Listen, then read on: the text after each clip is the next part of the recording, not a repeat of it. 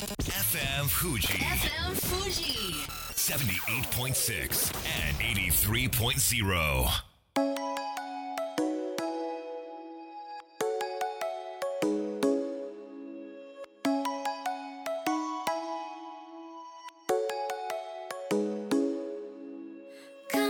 月曜夜のひとときいかがお過ごしでしょうか？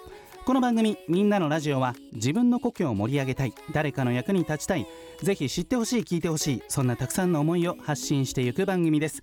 本日で第209回の放送東京代々木のスタジオビビットより生放送でお届けしてまいります。クーリングオフとは一定の契約に限り一定期間説明不要で無条件に申し込みの撤回または契約を解除できるそんな制度ですがこちらは店舗やネットで買い物をした場合対象外となります。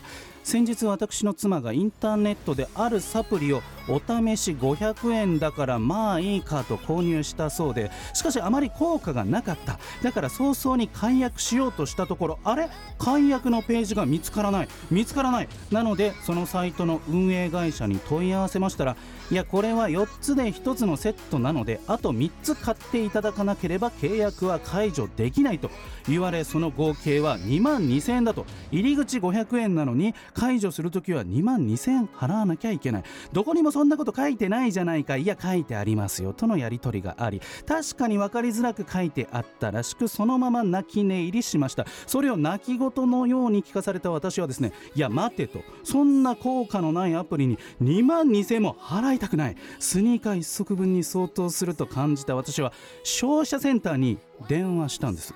そうしますとものすごく丁寧に対応してくれて商品名やサイト名などお伝えさせていただきました。そして少しお時間をいただきますと返答を受けてところがわずか1時間後消費者センターから折り返しの連絡が来て各各近々で解約できましたと吉報をいただきました。このインターネットでのサプリ販売非常にトラブルが増えているそうです。リスナーの皆さんお気をつけください。こんばんは DJ 西川俊也です。さあそして番組の進行はもうお一方。どうも17万人から選ばれたベストカラーゲニスト有野育です。よろしくお願い申し上げます。よろしくお願い申し上げます。いやー返品、はい。私も結構よくします。はいはいはいはい。あのうん。サービスの途中解約とかではないんですけど、うん。うん。先日、はい。アマアマゾンでアマゾンで。電池を買ったんですよ、はいはい。で私が欲しいのははい。単4電池なのに、うん。間違えて炭酸を買ってしまって、はいはい。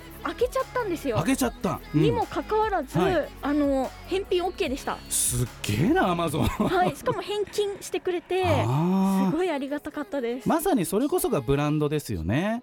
でこれアプリあーサプリか。気をつけてほしいのはタレントさんを起用してるんです。有名なタレントさんを起用していてなのでこの人が宣伝してるんだから大丈夫だっていうところが結構難しいところなんですよね。うん。でもまさかそのタレントさんもそんなトラブルがうん。その自分が宣伝してる商品で発生してるなんて思ってないと思うんですよ。なのであのタレントさんがやってるからだけでその商品を判断しないでほしいなっていうのは思いました。うん。それでは本日もみんなのラジオ元気よくスタートです FM Fuji FM Fuji. 78.6 and 83.0. この番組は株式会社フレイマプレフィックスネットショップリオリオエクシード株式会社共同司法書士事務所の提供でお送りしますそれでは前半はこちらのコーナーです柴田ホーム会計事務所プレゼンツ Go for it 思いを成し遂げるため全力を尽くしているそんな素敵な方をゲストにお招きし応援していきます。早速ご登場いただきましょう。YouTuber 池部さんです。よろしくお願いします。僕はね、はい。お肌のシミ取りクリームを980円で買ったら、はいはい。1万2800円になった。あーそれはえっとうん泣き寝気をつけた。泣き寝入っちゃった。どうも YouTuber の池部と申します。はい池さんって呼んでください。池さん池さんプロフィールご紹介させていただきます年間40日から50日家族でハイエースで車中泊旅をしながらサーフィンやスキーそしてスノーボードを楽しんでいます車中泊旅ではほぼ日本一周を達成2019年冬からは新潟県湯沢町での2拠点生活いわゆるデュアルライフをスタートされています。旅をテーマに場所に縛られない働き方ライフスタイルを満喫中。その様子は YouTube チャンネル「父ちゃんは天然パーマ」でも車中泊やデュアルライフの動画を配信しているということで池部さん。はい。日本一周達成済み。達成済みです。す小学生の子供2人連れて達成済みなんで。ねあえどれぐらいの歳月をかけて？足掛け4年かかってます、あの、うんうん長期休暇だけを使って、うん。えー、と回ってくるのでどうしてもね、そのぐらいの期間はかかってしまいます。そうだから池部さんはちゃんとねお仕事もされてるんですよね。当たり前じゃないですか。いやいやなんかね見た目いくちゃん、はい。すごく自由が確かに擬人化したみたいなはい。感じですけれども。なんか DJ もやってそう。確かにそうですね。でもあのベースはサーファーなんですよね。そうですね。うん、そんなサーファー池部さんがサーフィンを楽しむためにかなり若い頃からこのスタイルを始めたとか。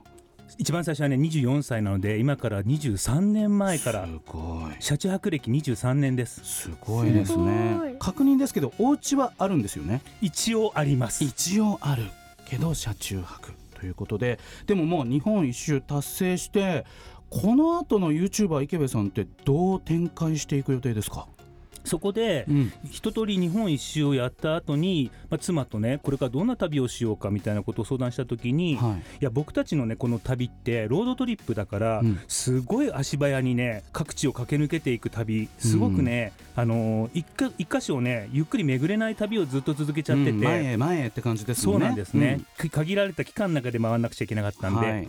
なので今度はうん拠点ごと移動してみようかって、つまり暮らしも家庭も仕事も全てをひっくるめてうん。移動してみるっていう発想から始まったのが2拠点生活なんですね。いくちゃん二拠点生活っていうとどんなイメージですか？あの都会に1個家を持ってあとはそう海岸とかそうそうそうリゾート地に1個っていうイメージがあります、ありますよね。えーっとこれでいいですか？僕ねそういうね、うん。富裕層がね時間と金を持て余した2拠点生活をやりたいとはちっとも思ってなくて、暮らしをねうん。そこの地域に移動するっていうやり方をするので、うん。週末2拠点ではなくて、うん。実は子どもたちの3学期1月から3月だけを北国の越後湯沢に短期移住するっていう形の2拠点生活をやってるんです。本気で地域と関わろうみたいなスタイルになりますよねそうすると。クラス。クラス。うんうん。だから1週間の月から金は東京もしくはその近郊にいて土日は田舎で、えーのんびりやりましょうではない。うん。そうなんですね。はいこの違いってどこだと思いますか？えっと、うん。えー暮らしを持っていくっていうのは、うん。うんと週末で過ごすそのうん今日は波が良かったねとかっていうのじゃなだけじゃなくて、えっといいことも悪いこともひっくるめて3ヶ月間の中にものすごいストーリーが生まれるので、うん。全くその生活をするのと、えー週末を過ごすのとではうん。受けれるものが感じるものが体験できることが全く違います。なんかわかる気がする。その週末だと結局旅の気分なんですよね。そうですね。でも3ヶ月がっつりってなるともうあのー居住者というか、はい。もう住人ですよねそこのね、なので地域のコミュニケーションも取らなきゃいけないし、うん。さまざまなね、えっと、週末に拠点ではやできないようなことがたくさんできます。うーん。どうですかいくちゃん。いや私あの北海道のはい。いに1ヶ月住んだことがあるんですよそうだったっけ？その時びっくりしたのが、うん。あのゴミの分別がめっちゃ細かくてあのまあ、ポテトチップスとかおうん。菓子のゴミははい。必ず洗ってから出さなくちゃいけないとか、うんうん。本当に事細かく分かれてたのであ。今までとは違うなってこう勉強になりました。焼却炉のパワーによってねうん。その分別も違うっていうことですけれどもあのお子様たちの反応っていうのはいかがなんですか、うちの子供たちは、うん。もうなんならね生まれて8ヶ月の頃からスキー、スノーボードやらせてるんですね抱っこしながら。なえ。のでへ自分たちで板履いて滑り出したのが3歳からで、うん。もうスキー大好きキッズだったんで、転校をさせられるということよりも放課後にスキーができるところに住むよって言ったことにめちゃくちゃ盛り上がっちゃって誰も否定しない。誰も反論せずにスマートにね二拠点生活を始めることができたんです。そうなんだ。いくちゃん新潟県湯沢町といえば、うん。その一個手前にははい。群馬県みなかみ町があって、あ非常にねはい。みなかみ町と湯沢町は近いわけですけれども、はい。まあ私たちが町おこしをして携わった、えーエリアもすぐそばということでだからあそこを拠点にするっていう、まあ、イメージでもあながち間違いではないですよねそうですエリね同じ。谷の町ですからねそうですよね。うーんそうかそうか。あのー今まさに今コロナまあ少し明けてきてはいるんですけれども、まだまだ真っ最中のコロナ働き方見直したい見直そうって思ったサラリーマンもしくはそのビジネスワーカーたくさんいるんじゃないかなと思うんですけれども。その働き方について池部さんなりの考えってどんなものがありますか？実はこのうん僕たちにとってこの2拠点生活はうんコロナがすごく後押しをしてくれてうんどんどんやりやすくなっていったんです僕たちが移住したのが2019年の12月うん、に初めてにいちごユーザーに移住してはい。明けて1月からコロナが始まったんですそして2月には抱えてた案件が全部飛びました。3月4月まで。うん。そんなスタートなんですよ。で向こうで知らない町で初めて暮らした2ヶ月目から仕事がなくなり3月の2日から全国で休校が始まって学校もなくなるっていうすごいね苦節をあの苦しい思いを味わってスタートして明けてからですよ。うんどんどんどんどん世の中がテレワーク化していき、えー、と対面しないでも仕事ができるっていう環境がどんどん整っていったので明けた今度2021年今年ですねの2拠点生活では潤沢に仕事がいただけるようになりました。なので、うん。やれる環境がどんどん揃ってきているので、うん。あとは働く環境を自分たちで変えていければこういった生活っていうのは単身者はもとよりうん。家族を持っていてもやり方があるっていうことを僕は YouTube とかブログを使って発信しています。うん。まあ、その池部さんの YouTube「父ちゃんは天然パーマ」見ますと本当にもう1万を超える再生回数の動画もたくさんあってこれってやっぱりこういう生活ライフスタイルワークスタイルいいなって思った方がたくさんいたんでしょうねい。らっしゃると思いますね。うんとはいえみたいなところでブレーキ踏んでる方もいらっしゃると思うんですけれども実際に拠点生活を始めてそして、まあ、まさにその都心ではないところで仕事をすることを実現している池部さんからなんかアドバイスとか背中を押すメッセージってありますか？迷わず行けよ行けばわかるさあの偉大な猪木首相の言葉ですけども、まさに、もうこれなんですよ。うん。特に僕ら40僕今47歳っていう、一番こう、まあ、激動の時代を生きてきてそしてかなりこう今現時点では厳しい世代って言われていうん。る最中ですけども、はい。そんな僕らにだってまだまだ働き方や暮らし方を変えるチャンスっていっぱいあって、迷わず行けばうん。なんとかなるんです。僕たちだっうんてその先何があるかわからないまま飛び込んだけども、うん。始めてみたらいろんなことが後押ししてくれてうん。今年で3年目続けられるぐらいの環境を手に入れることができてます、なのでやっちゃえ。やっちゃえ。日産って言いそうにな りますけど、えー素敵なメッセージありがとうございました。というわけで YouTuber 池部さんでした。ありがとうございました。ありがとうございました。それでは一曲お届けしましょう。アデルで Easy on Me FM Fuji. FM Fuji. 78.6 and 83.0. さあみんなのラジオ改めまして私西川俊也と有野育でお届けしております後半はこちらのコーナーです体の専門家に何でも聞いちゃいまんねこのコーナーでは体にまつわる疑問質問に理学療法士が専門性を持って答えていきます。はい早速ご登場いただきましょう。新田智弘さんそして山下優也さんです。よろしくお願いします。よろしくお願いします。お願いします。えー本日で第2回のこのコーナーですけれども改めて自己紹介をお願いします。では新田さんはいどうも。3歳から105歳まで体の悩みを根本解決します理学療法士の新田です。よろしくお願いします。お願いします。山下さんお願いします。いつでも会える理学療法士山下です。よろしくお願いします。えー、ということで何でも聞いちゃえるということですけれども有野由紀さん、はい。最近お体の調子はいかがですか？最近ですね、うんうん。あのヒールの影響なのか、はい。歩くときに膝の痛みを感じましてあららら。これはどうしたらいいでしょうか？うーんこれはあれですか？結構高いヒールとか、はい。厚底だったりとかそういうお靴を履くということですか？有野さん。はいそうなんです、うんうんうんうん。なんかそれが原因なのかなって思うのと、うん。あと現時点でも痛みが発生しているので、はい。どう改善したらいいかって感じです、非常に深刻なお悩みをリアルでいただきましたけれども新田さん。はい。膝の痛みについて教えてください。これなぜ起こるんでしょうか、そうですね。膝ってうん。蝶ついみたいな関節なんですけど、うん。まさに体を支えるための中間管理職みたいな役割なんですね。おー。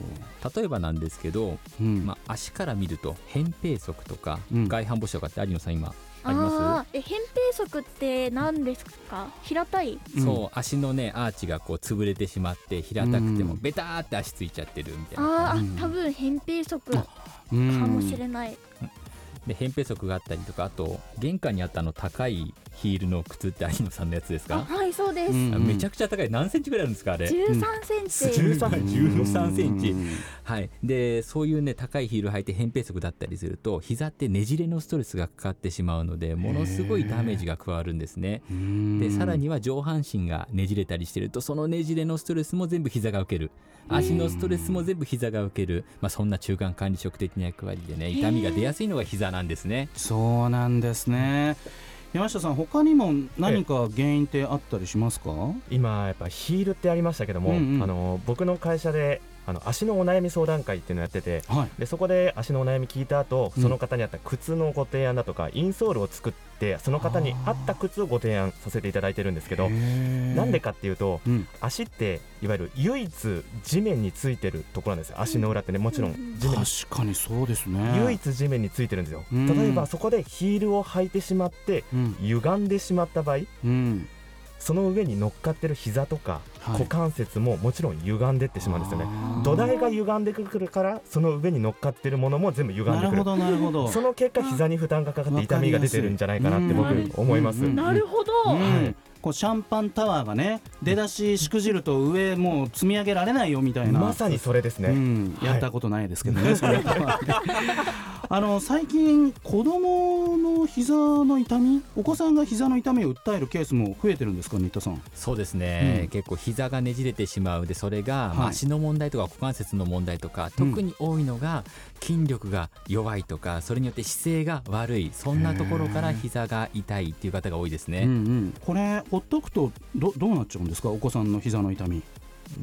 最初から、うん。あの膝が弱い、うん。そんな状態がうん。向こう10年20年30年人生続いていくとっぱり膝ってだんだん歪んだ状態が定常化してしまうので、うん。将来的には変形性膝関節症とかね、そういったものに発展する可能性があるので有野さん今が対処時期だと思います。うわ 今すぐにやっちゃえみたいな感じですけれども、はい。山下さん、はい。改めてそのお子さんの膝の痛み、はい。こうどんな懸念があったり対処方法があったりしますか？そうですね。子供の成長期で多い怪我っていうのがオスグッドって聞いたことありますかね皆さんね。ないですね。ないです。ないですか、うん。あのお皿のすぐ下の骨頸骨って骨があるんですけど、うんうん。そこの筋肉あのうん。骨がですね、はい。筋肉に引っ張られすぎてしまってはいその骨がペリって剥がれてしまうのがオスグッドって言うんですよ。だから剥離骨折みたいなイメージですね。結構深刻なんですね。深刻です、うん。うんその原因が太ももの筋肉が硬すぎると問題にそのオスグッドになることが多いんですね、うん。ですっごく簡単にチェックできる方法としては、はい。ぜひ皆さん自分のお子さんをうん。立たせて横から見てもらって、うん。膝がちゃんとまっすぐ伸びてるかどうかを見てほしい。うん。少しでも曲がってると膝に負担がかかってる可能性があります。はあ。でもう一点チェック方法があって、はい。はいこの太もも膝のすぐ上の太ももの部分をギュッとぜひ握ってみていただいて、今すぐできることですね、はい。うん。握ってもらった時に子供がくすぐくすぐったいってなったりとか痛いってなった場合は太ももが硬い可能性があります、はい、そうするとオスグッドのリスクが高いのでうん。ぜひね成長期のお子さんなんかはそういうとこチェックしてみていただけるといいんじゃないかなと思いま大事なアドバイすスを。ありがとうございます、新田さん自身は膝の手術も経験されてるんですよね。そうなんですよ、うん。高校時代に膝の手術したんですけど、これは野球に熱中していた時期ということですよねどどんな手術する前と後で何か変わりましたか？そうですね。膝のリハビリ手術した後リハビリたくさんしたんですけど、うん。その時膝の筋トレめちゃくちゃやったんですよ。めちゃくちゃやったんですけど、うん。うん膝の痛み全く変わらなかったんですよ。あなんか筋肉でコーティングしちゃえばいいんやみたいな。そうなんですよ。うんうんうん。ダメだった。筋トレしか全然ダメで、はいはいはい。その時にやっぱり足の調整あとは体の調整をすることでうん。動きやすくなって、でそっからうん。プレーができるようになったって経緯があってやっぱりこうはあ根本的な解決原因をちゃんと解決していかないとうん。膝の痛みって治らないなっていうのは痛感しています。だから山下さんもその膝の手術を終えた後の患者さんをそのサポートすることもあるんですよね。ありました。やってました、うん。うんうんはい。うんこれやっぱりこう時間がかかることなんですか？時間かかりますね。あの、うん。まあ、リハビリ方法によるのとあとは手術方法によっても全然違うんですけども、うん。やっぱ手術してすぐっていうのはもうパンパンに1.5倍ぐらいに腫れ上がってしまうのでその腫れを引かせていかなきゃいけないしあとは膝をしっかりと曲げてってあげなきゃいけないですかね。うん。あの膝を曲げてあげないとくっついて固まってしまうので膝が曲がらなくなってしまうのをなんとか僕たちリハビリで曲げて曲げて曲げて元通りにしていくというところですね。大変でした。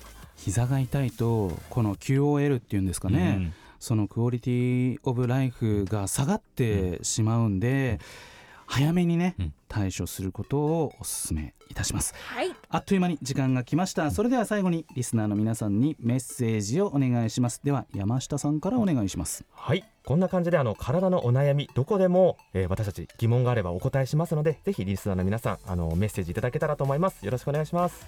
えーでは新田さんお願いします。はい。何でも聞いちゃいマンデーこれからもよろしくお願いいたします。どうも今日もありがとうございました。はい。新田さん山下さんでした。ありがとうございました。ありがとうございました。ありがとうございました。ありがとうございます。それでは素敵な一週間を。また来週。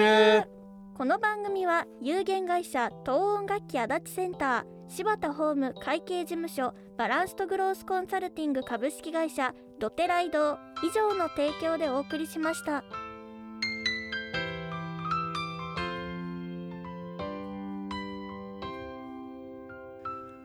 最後だと分かったでも言いたかった。君が好きだとその後のように浮かぶ。思い出に涙流した。健やかなる時も心やめる時も励ましてくれたしいつだって味方でいてくれた。愛した僕はそんな状況に甘えいつまでも